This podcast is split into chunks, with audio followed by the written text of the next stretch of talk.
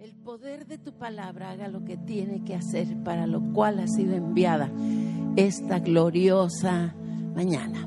Amén. ¿Quiénes se emocionan de ver esta tumba vacía? Y aquí, fíjense que no hay cuerpo, nomás hay una luz. ¿Qué tal, eh? Y, y gracias Rubén, ¿dónde está Rubén? Ya se fue Rubén, pero hasta vino de blanco para celebrar, ¿no? La resurrección de Jesús. Qué lindo tener personas llenas de dones y talentos. Entonces, hoy es un día de celebrar a Jesús, ¿están de acuerdo? Y vamos a poner nuestro, nuestro enfoque en Él esta mañana, porque al aprender de Dios aprendemos de nosotros. ¿Cuántos saben eso? Entonces van a estar pensando que estoy aprendiendo de mi Dios y qué estoy aprendiendo de mí mientras escucho esta palabra. Entonces sabemos que Jesús resucitó. Digan todos, Jesús resucitó. Para resucitar tienes que haber muerto, ¿verdad? Ok, es muy importante que nosotros eh, conozcamos y veamos siempre el cuadro completo de todo lo que Jesús significa y vino a hacer por nosotros. Entonces, número uno, si le pasas, sabemos que Jesús, si le pasas, nació. ¿Está bien? Tuvo que venir a nacer como hombre. Ah, esto es importantísimo, que en el cumplimiento del tiempo vino a nacer Jesús. Diga cumplimiento del tiempo sabemos que en la eternidad no hay tiempo, pero entonces Dios entró al cronos, o sea, al tiempo medible, para traer a su hijo a nacer. Allí comienza, como quien dice, ya en lo físico el plan de redención, porque sabemos que desde la eternidad Él ya lo tenía en su corazón. Ah, ¿verdad? Voy a empezar a quitarme capas muchas capas que traigo, pero ya estoy sudando. Síguele, por favor. Vamos a ver el versículo que escogí para esto. Lean conmigo. Este, el que está hablando del, de la encarnación, será grande y será llamado ¿qué? Sabemos entonces que es hijo de Dios, hijo del Altísimo. ¿Seguimos? Y el Señor Dios le dará ¿qué? O sea, venía a nacer de un cuerpo, de una mujer, de una virgen, Dios mismo, para tomar un lugar de autoridad en la tierra, ¿verdad? ¿Estamos bien hasta ahí? Síguele. Entonces, esto es muy importante, que la vida de Jesús siempre estuvo enfocada a, la muerte. ¿verdad? Platicábamos hoy, Hilda y yo y su hermana, de cómo Dios preparó todo para el momento en que nuestro amado Juan Ángel eh, partió con el Señor, todos los detalles de los que se encargó Dios. Y saben una cosa, a veces no nos sabemos preparar para la muerte y la muerte va a llegar para todos. Y debemos tomar esta sabiduría y prepararnos deje sus papeles bien archivados, ¿no? Que unos andan en un cajón, otros andan en otro cajón. Todo bien ordenadito, su testamento. Jesús toda su vida apuntaba al propósito de morir, tenía que morir. Vino como un cordero, inclusive nació en un establo, ¿verdad? Como un cordero, porque había un pago que hacer y él era el que iba a hacer ese pago. Y el pago era su misma sangre. La sangre de Cristo en primerísimo lugar es para Dios. Apunte eso. Dios es, era el que requería el pago, el castigo de tu paz, el castigo de tu pecado. La paga del pecado es muerte, ese castigo, ese pago, Él en su sangre lo cubrió. Lo presentó delante del mismo Dios para decir, consumado está. Lo he hecho. Y Dios lo recibió. Dice Colosenses, eh, vamos a leer el versículo que puse ahí.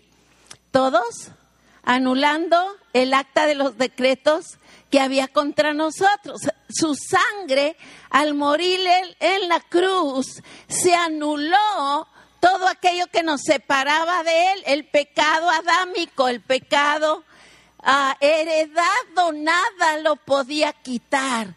Solo Jesús al pagar el precio anuló esa acta que nos iba a llevar al infierno, síguele, nos era contraria y ¿qué hizo con ella? La quitó de en medio. Diga, quitó. Pero bien con ganas. Yo no sé usted, pero la palabra quitar es padrísima cuando es positiva. Aunque a usted no le gusta que le quiten su terrenito, que le quiten los impuestos o que le quiten cosas, pero en este caso, Él quitó aquello que nosotros nunca hubiéramos podido quitar, lo quitó para siempre, de en medio, donde en medio, entre Él y nosotros, y nos reconcilió una vez por todas. Y miren, dice Colosenses 1.20, por medio de Él reconcilió consigo todas las cosas, así las que están en la tierra como las que están en el cielo, haciendo la paz mediante la sangre de su cruz. La reconciliación entre el cielo y la tierra necesitaba de alguien que quitara de en medio el estorbo. El cielo llegó a la tierra y la tierra se conectó con el cielo. Amén. Y no solo eso, porque si Jesús solo hubiera muerto, van es nuestra fe, dice Pablo, pero resucitó. Aún hoy existe la tumba vacía. No hay donde irle a poner flores el Día de los Muertos a Jesús. ¿No está padre eso? Sí, ahí en Jerusalén tienen una tumba que creen que es la más cercana a como sería la de Jesús, hubiera sido, y en la puerta aquí a la entrada dice, no está aquí, ¿por qué buscáis entre los muertos al que vive? De todos entramos, pero no a buscarlo a Él, porque Él vive. Entonces, fíjense bien lo importante de esto. El pecado fue quitado, ¿estamos de acuerdo? El acta contra nosotros fue quitada, clavada en la cruz. Entonces, Jesús, al morir, nos está diciendo, pagada está la cuenta. La paga del pecado es la muerte, pero una vez pagada la cuenta, una vez que Dios recibe la sangre y dice, es suficiente, Jesús está otra vez sin pecado. Sin pecado y por eso la muerte no lo pudo detener. ¿Qué dice este versículo? Al cual Dios levantó, sueltos los dolores de la muerte, por cuanto era imposible que fuese retenido por ella. No más pecado, no más muerte. Dele un aplauso La resurrección de Cristo es tu garantía de que el dilema del pecado fue resuelto en la cruz. Y esto es maravilloso. Pero si Cristo solo hubiera resucitado y se hubiera quedado aquí en esta tierra, pues no hubiera sido suficiente. Porque pues qué bueno, mira, estamos perdonados. ¿Y? ¿Y ahora qué? Seguimos aquí sufriendo y batallando y dándole y dándole, pero no, Cristo ascendió a los cielos. Esto es importantísimo para nosotros. El ciclo no se interrumpió. Se fue al Padre, se fue para ser exaltado y para que se le diera un nombre sobre todo nombre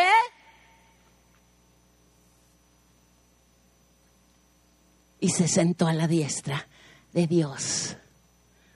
Miren lo que dice la palabra.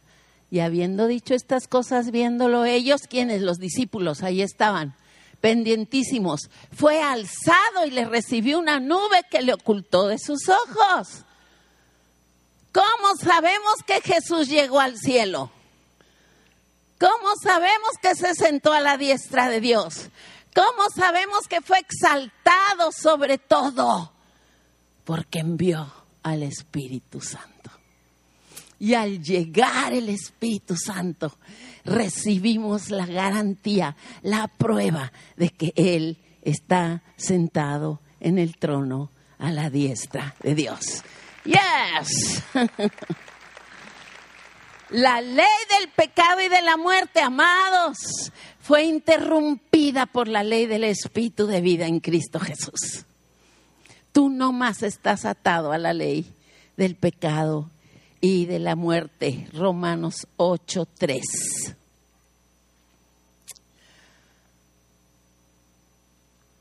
El Espíritu Santo llegó en Pentecostés, muy pronto vamos a estar celebrando. 40 días, 10 días después. 50 días después, perdón. 40 días, 10 días después de la ascensión los mandó que esperaran, digan esperar. Si ahorita el pastor Dani nos dice, hermanos, vamos aquí a esperar 10 días a ver qué hace Dios, usted diría, ahorita vengo. Y el otro, al ratito regreso. No podemos estar, para que se queden en el encuentro les tenemos que quitar las llaves y los teléfonos y quién sé qué tanto, casi los amarramos no sabemos esperar. 120 esperando no sabían qué. Tienen que esperar ahí hasta que yo envíe lo que les prometí. Pues, ¿qué es? Y todos se preguntaban, ¿qué será? Pues, ¿quién sabe? Gloria a Dios que esperaron. ¿Cuántos le dan gracias a Dios? Por eso 120. Y lo prometido llegó porque siempre llega lo que Él te promete. ¿Qué es la vida misma de Jesús a vivir, a morar en el creyente? Les conviene que me vaya, les decía, porque les voy a mandar un regalote. Somos tan no sé, tan bendecidos, hermanos. Y Jesús ascendió, se sentó a la diestra de Dios, pero ahí no acaba la historia. Quiero decirles un poquitito acerca del cuerpo con que Jesús resucitó, porque esto es sumamente interesante. Cuando Jesús resucitó, lo conocían, ¿verdad? Lo reconocían. A la primera así como que pues no puede ser porque yo lo vi muerto, pero definitivamente lo reconocían. Y dice aquí la palabra que hay cuerpos celestiales y cuerpos terrenales. Usted yo ahorita y él tenía un cuerpo terrenal porque nació de una mujer, de una virgen, ¿verdad? con células y con todo hígado y no sé, todo pulmones, corazón, ojotes, arrugas, todo. Se siembra cuerpo animal, resucitará cuerpo espiritual. ¿Usted sabía que había un cuerpo espiritual? Yo creía que no, yo creía que los espíritus no tienen cuerpo, porque así es. Dios es espíritu, nadie lo ha visto jamás, pero Jesús sí tenía un cuerpo terrenal. Y cuando él estuvo encerrado en esa tumba, ese cuerpo terrenal se vistió de algo celestial. Entonces dice aquí que la carne y la sangre, fíjese bien, no pueden heredar el reino de Dios, ni la corrupción hereda la incorrupción.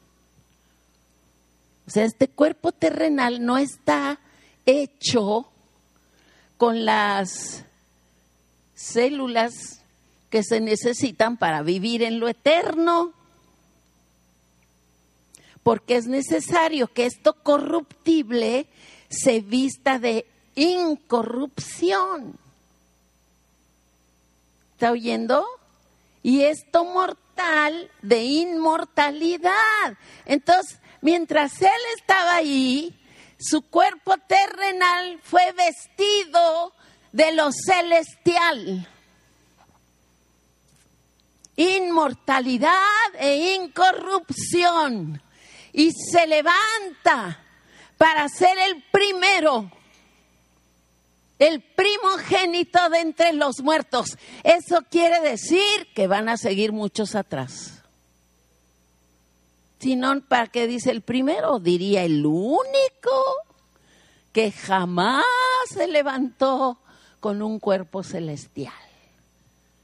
Esto es maravilloso, ¿sí sabía? ¿Sí sabía que nosotros tenemos un hombre en el cielo? Y es Jesús, vestido de inmortalidad y vestido de incorrupción.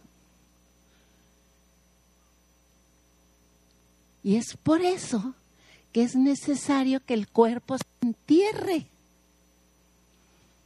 Este cuerpo terrenal no puede heredar lo celestial, pero sí puede ser transformado para vivir en el cielo.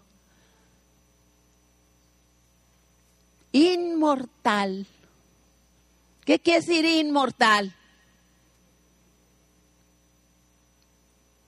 Sí, porque va a decir, ay, pues nos enseñaron una palabrota hoy, inmortal, ¿y eso qué es? Pues sabe, que no muere jamás, incorrupto, ¿qué quiere decir?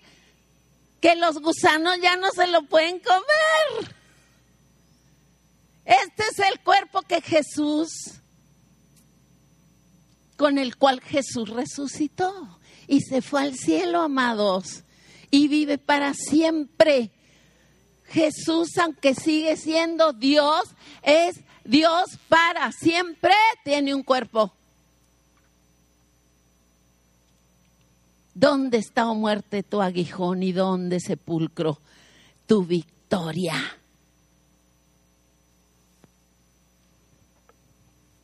Amén. Usted puede estar segurísimo que va a recibir un cuerpo espiritual para poder heredar totalmente su vida eterna. Uh, pásale, allí tiene un, tengo un pasaje. Bueno, aquí está todo el ciclo. Nació, murió, resucitó, ascendió. Aquí me faltó la venida del Espíritu Santo. ¿Ok? Cuando nació, entró a la atmósfera natural, terrenal, humana, pero aún si Él manda el Espíritu Santo y quedamos en este nivel de vida, amados, no se termina el ciclo no se completa nuestra redención.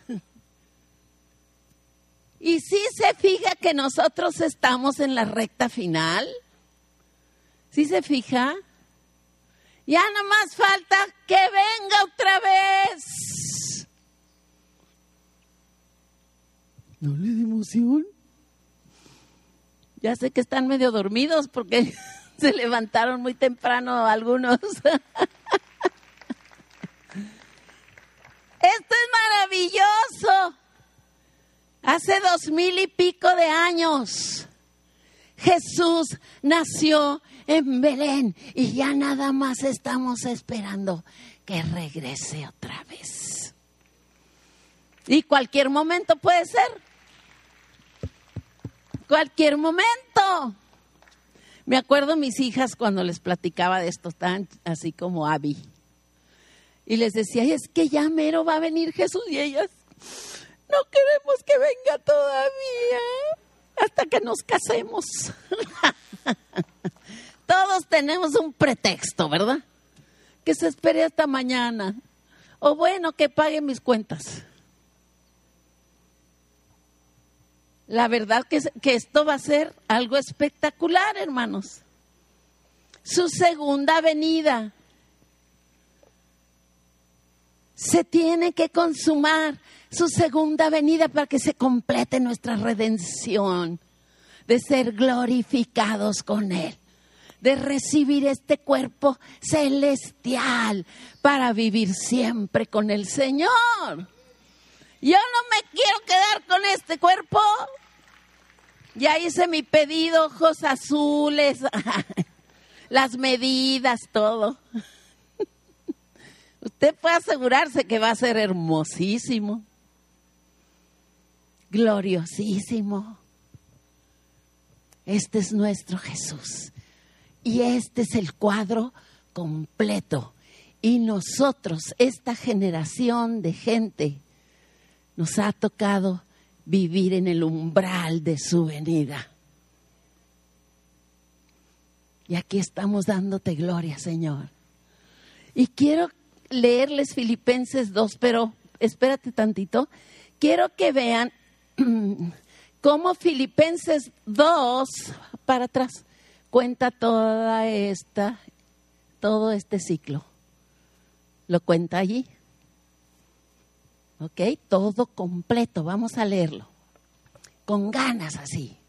El cual Jesús, siendo en forma de Dios, no estimó el ser igual a Dios como cosa a que aferrarse. Ahí viene al cielo, ahí viene a la tierra, síguele. Sino que se despojó a sí mismo tomando forma de siervo. Nació como un bebé, hecho semejante a quienes. Y estando en la condición de hombre, nació de una mujer que hizo se humilló a sí mismo, haciéndose obediente hasta la muerte y muerte de cruz. Nació, murió, ¿sigue? Por lo cual Dios también lo exaltó hasta lo sumo, ascendió. ¿Está bien? Y le dio un nombre que es sobre todo nombre. Ya está allá y ahora para que en el nombre de Jesús Aquí está la venida segunda. Se doble toda rodilla. ¿De quiénes? De los que están en los cielos y de los que están en la tierra y debajo de la tierra. Y toda lengua confiese que Jesucristo es el Señor. ¿Para qué? Ahí está el ciclo completo. Dele un aplauso a Dios. Y si pasan los de la alabanza, es muy importante. Es hermosísimo ver a Jesús en todas sus facetas, cumpliendo su palabra, siendo Dios y Rey. Se sometió al Padre para ser Dios.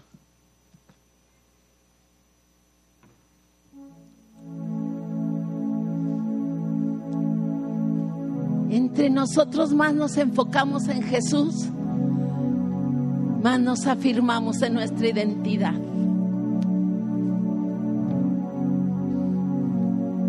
Lo que Él es, fue en la tierra, ahora somos nosotros a través de su cuerpo, porque Él se ha propuesto unir el cielo con la tierra. ¿Y cómo es que baja el cielo a la tierra, amado? A través de su iglesia, a través de nosotros. Se establece toda la verdad de quién es Él.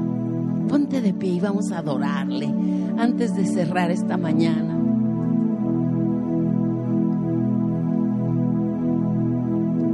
Porque Él es Dios y el Espíritu Santo fue enviado. Porque Él es Espíritu, Él está en todas partes. Él es omnipresente.